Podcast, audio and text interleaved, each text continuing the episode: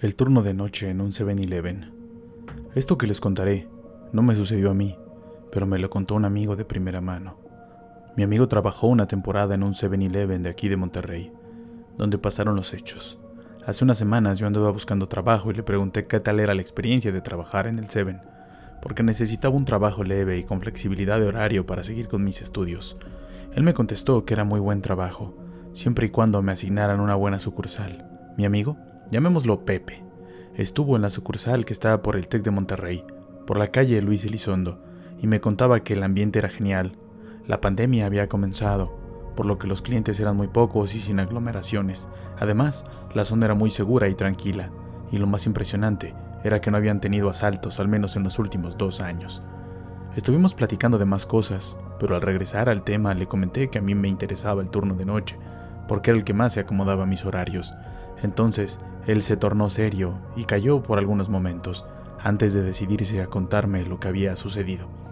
Sucede que después de varios meses de trabajar ahí, el empleado del turno de noche renunció sin avisar al gerente. Le urgía cobrar ese horario, por lo que mandó a Pepe a la noche. Entonces todo estaba igual de tranquilo. Casi no había clientes y el único trabajo pesado era recibir proveedores. Pasaron un par de meses sin incidentes y Pepe ya se estaba haciendo a la idea de que lo iban a dejar fijo en la noche, sin inconvenientes, porque aparte recibía un bono. Cabe mencionar que tanto Pepe como yo no somos ni muy creyentes ni muy asustadizos tampoco. Realmente el tema paranormal ni nos va ni nos viene, y yo siempre he dicho que hasta que no me pase algo, no creo en nada de eso. Él, él compartía mi opinión. Entonces, una noche en el Seven, dice que estaba checando su celular, detrás del mostrador, ya pasaban de las 4 a.m., según recuerda, y no había nada de movimiento. De pronto, escuchó delante de él que alguien azotó la mano sobre el mostrador como queriendo llamar su atención. Él volteó al frente y se llevó el susto de su vida al ver una mano toda decrépita salir de unos harapos horribles que olían excremento.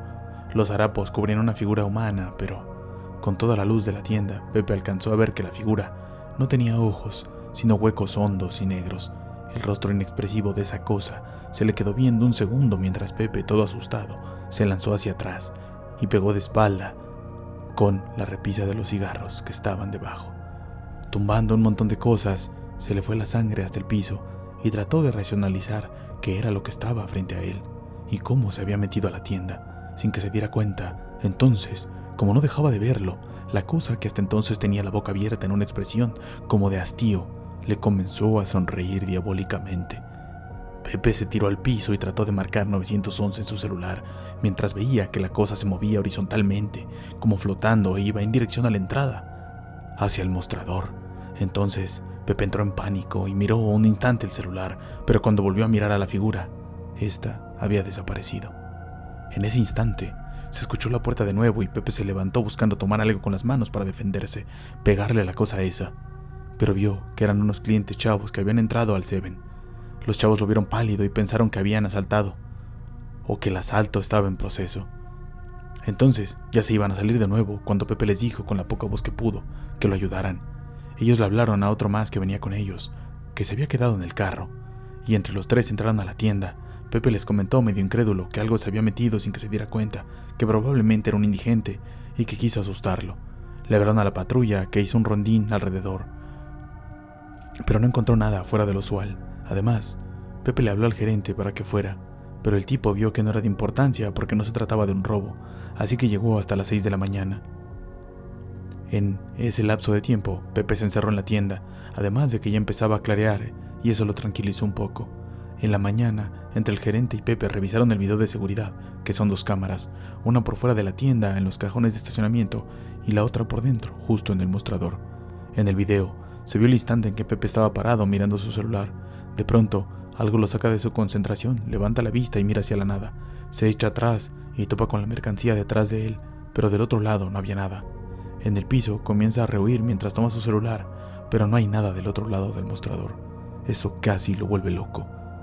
Luego se ven los clientes que llegan y el momento donde les pide ayuda, y ellos salen a hablarle al tercero que se baja del carro a auxiliarlos.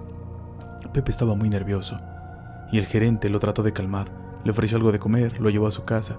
Ese día dice Pepe que no pudo descansar y solo buscaba contarle lo que había vivido a todos, porque nadie parecía atreverse a decirle que lo que había visto era tal o cual cosa. Total, estuvo así de mal todo el día, y por la tarde el gerente le dijo que no se presentara en la noche si no se sentía bien. Al día siguiente, ya se presentó. Pero, al platicar con el gerente, él le confesó que algo similar había pasado con el empleado anterior que renunció al turno de noche. Le dijo que comprendía si Pepe perdía su cambio de sucursal o si de plano pediría su liquidación, pero no podían hacer nada más por él. No se trataba de un incidente que pudiera explicarse. Pepe no le pensó mucho y en ese mismo instante se fue de esa tienda. Ya no volvió a trabajar en ningún lugar de noche y a la fecha sigue queriendo encontrarle sentido a aquello que vio. La única reflexión que puedo dar, por más cliché o cursi que suene, es que justo antes del amanecer la noche es tan oscura que es peligroso estar despierto. Postdata, le saqué la vuelta a ese trabajo. Sorry, si esta historia les parece muy larga. Esto fue encontrado en Reddit por el usuario Beetlebug11. Esto es el ático del Kraken. Que tengan dulces pesadillas y recuerden, no hay peor fantasma que la sugestión.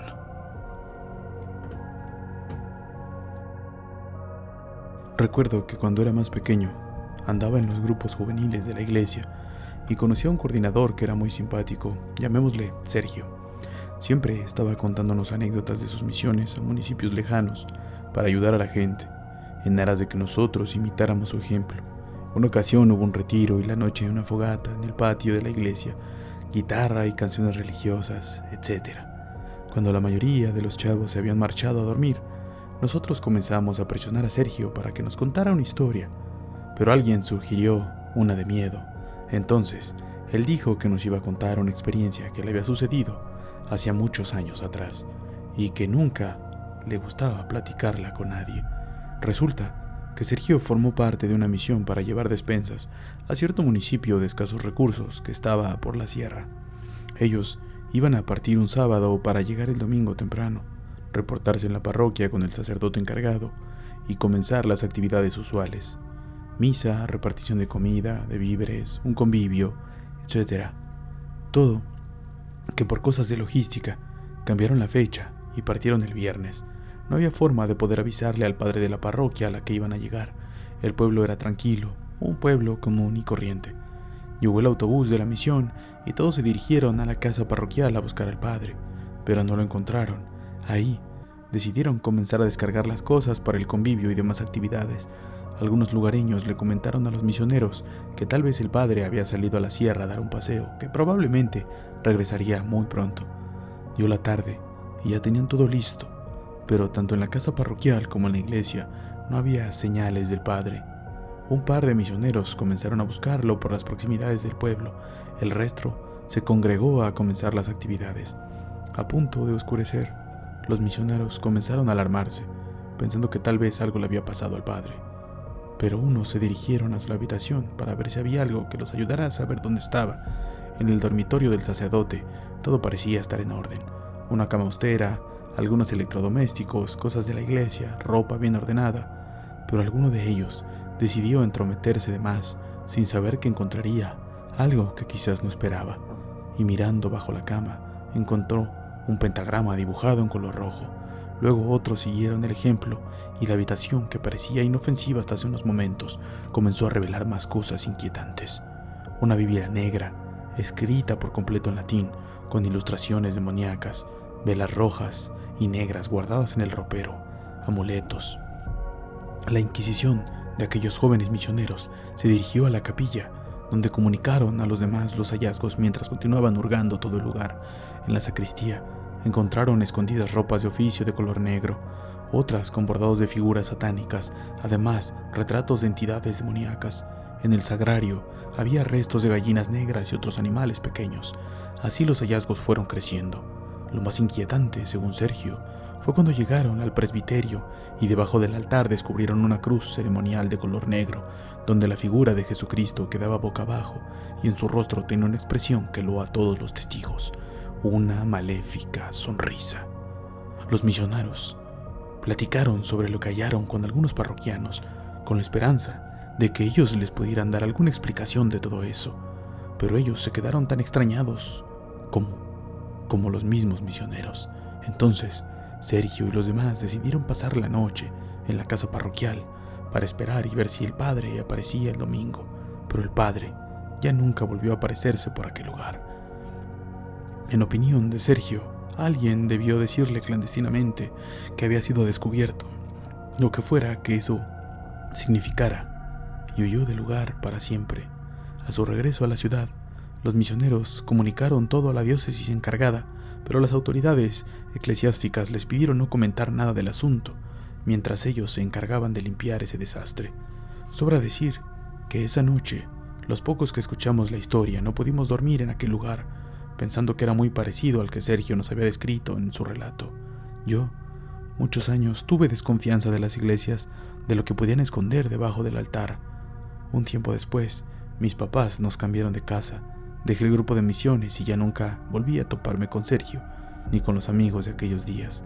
A veces, Sigo imaginándome el rostro maléfico que nos describió Sergio aquel aquella noche, aquel Jesús en una cruz negra, invertida, y aún, aún me da escalofríos. Que tengan terroríficas y dulces pesadillas y recuerden que no hay peor fantasma que la sugestión. Estos dos relatos cortos fueron sustraídos del subreddit de miedo, escritos por el usuario Bill 11, narrados por Os Voltaire para el ático del Kraken. Nos escuchamos, nos escuchamos más pronto. Nos escuchamos pronto con otro relato de terror para el ático del Kraken.